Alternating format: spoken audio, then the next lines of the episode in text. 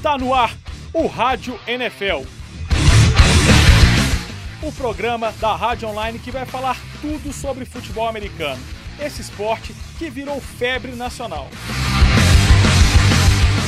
No programa de hoje vamos apresentar os times da divisão norte das conferências nacional e americana. O nosso especialista, Caio Miari, vai falar dos principais destaques e curiosidades dessas equipes.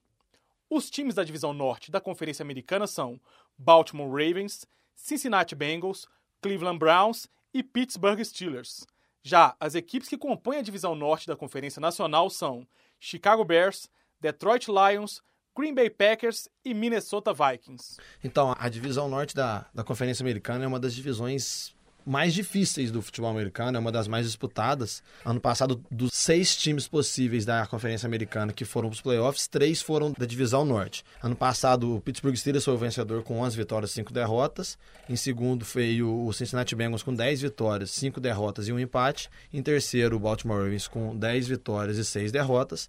E em último, veio o Cleveland Browns com 7 vitórias e 9 derrotas. A história da temporada do Pittsburgh Steelers é justamente contra o campeão do ano passado, o New England Patriots, na casa do New England Patriots, no Gillette Stadium. Steelers e Patriots se enfrentaram três vezes desde 2010. As últimas três vezes que eles se enfrentaram, uma vitória para Pittsburgh e duas para o New England Patriots. O Baltimore Ravens vai enfrentar nesta primeira rodada o Denver Broncos. Times também se enfrentaram no jogo de estreia em 2013 e que naquela ocasião o Denver venceu com o Peyton Manning quebrando o recorde de touchdowns em uma partida que foi, foram sete jogos. O Cincinnati Bengals enfrenta o Oakland Raiders em Oakland. Na primeira rodada tem tudo para vencer. A questão do, do Cincinnati Bengals é a pressão que está em cima do Andy Dalton, o quarterback da equipe, e do Marvin Lewis, o técnico do time. O Cleveland Browns, ano passado, foi mal, mas mesmo assim ainda venceu sete jogos.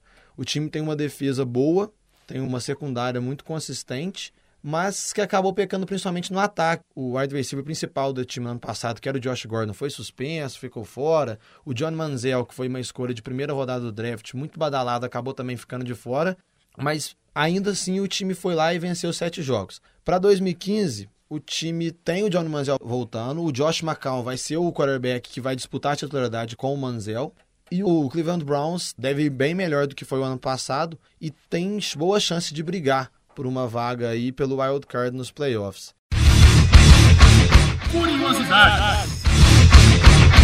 Uma curiosidade do, do Cleveland Browns é que o time, desde 1999, venceu apenas um jogo de estreia da temporada, que foi contra o Baltimore Ravens em 2004. E de todos esses jogos, das últimas 15 temporadas, nunca um running back do Cleveland Browns passou da casa das 100 jardas. O que foi mais alto foi exatamente 100 jardas, que foi o Terrence West ano passado contra o Pittsburgh Steelers, mas mesmo assim o time ainda perdeu. É, e uma outra curiosidade é que o Pittsburgh Steelers e o Cleveland Browns têm os dois calendários mais difíceis da NFL em números. Pittsburgh Steelers esse ano vai enfrentar times com 58% de aproveitamento dos jogos do ano passado e o Cincinnati Bengals time com 56% de vitórias nos jogos que fez ano passado.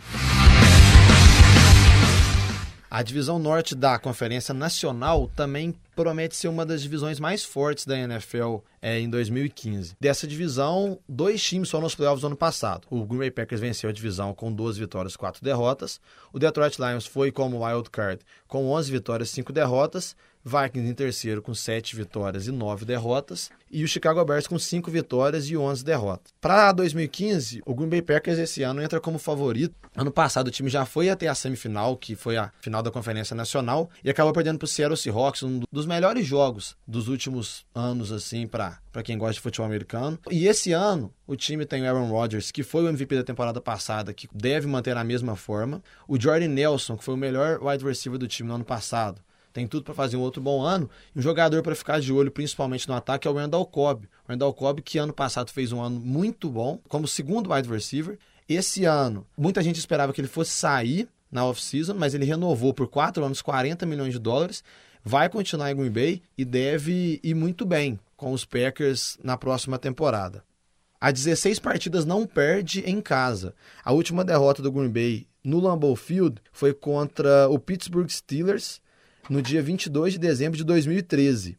O Detroit Lions vem para 2015 muito badalado, mas com algumas incertezas também. A defesa da equipe, que muita gente não apostava que iria tão bem no ano passado, foi bem. Foi uma das equipes que mais interceptou os adversários. E o ataque também é o mesmo ataque que a gente já conhece. É um ataque que tem o Matthew Stafford e o Calvin Johnson, que são dois excelentes jogadores ofensivos, mas o Matthew Stafford fica aquela questão em cima dele da inconsistência.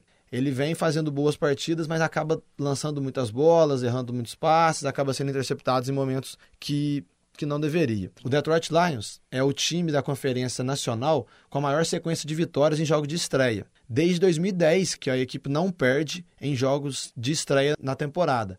Esse ano eles vão enfrentar o San Diego Chargers em San Diego.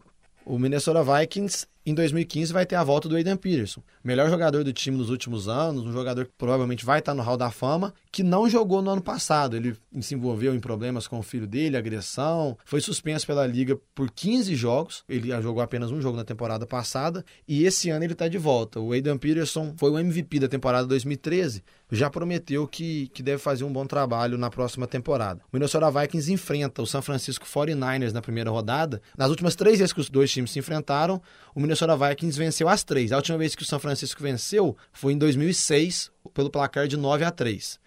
O Chicago Bears vem para 2015 muito pouco badalado. O time fez uma temporada ruim no ano passado, 5 vitórias e 11 derrotas. Esse ano, a pressão em cima do Jay Cutler é ainda maior. Ele não fez um, uma temporada 2014 boa, então a, ele está sendo muito pressionado pela imprensa lá de Chicago.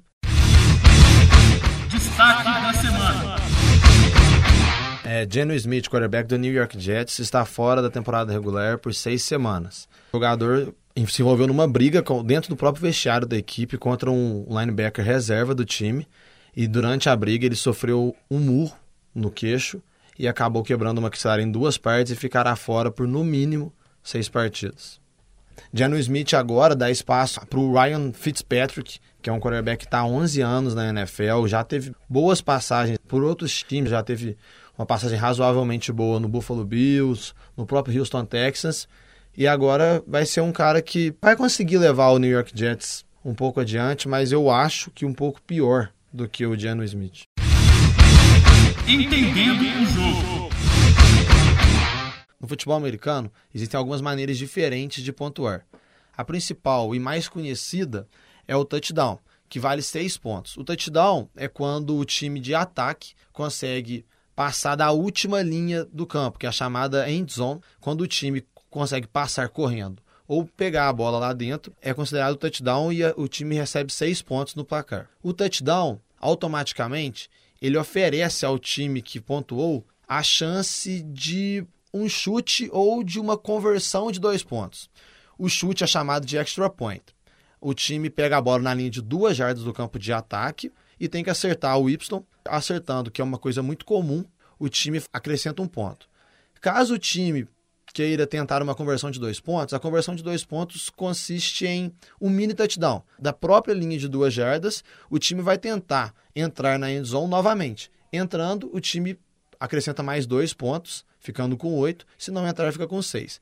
Normalmente, os times optam por pelo chute, pelo extra point.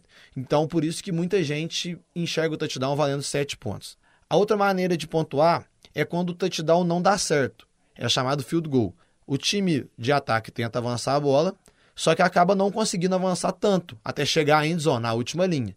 Por isso, o time opta em não devolver a bola para o adversário, mas sim tentar acertar o Y de uma distância mais longa. E aí entra um kicker e tenta acertar o Y dessa distância. Acertando o Y, ele converte o field goal e acrescenta três pontos para o time. E aí a última maneira de pontuar do futebol americano é o safety o safety é como se fosse o gol contra do futebol americano. É quando o quarterback é derrubado, sacado, dentro da sua própria end zone.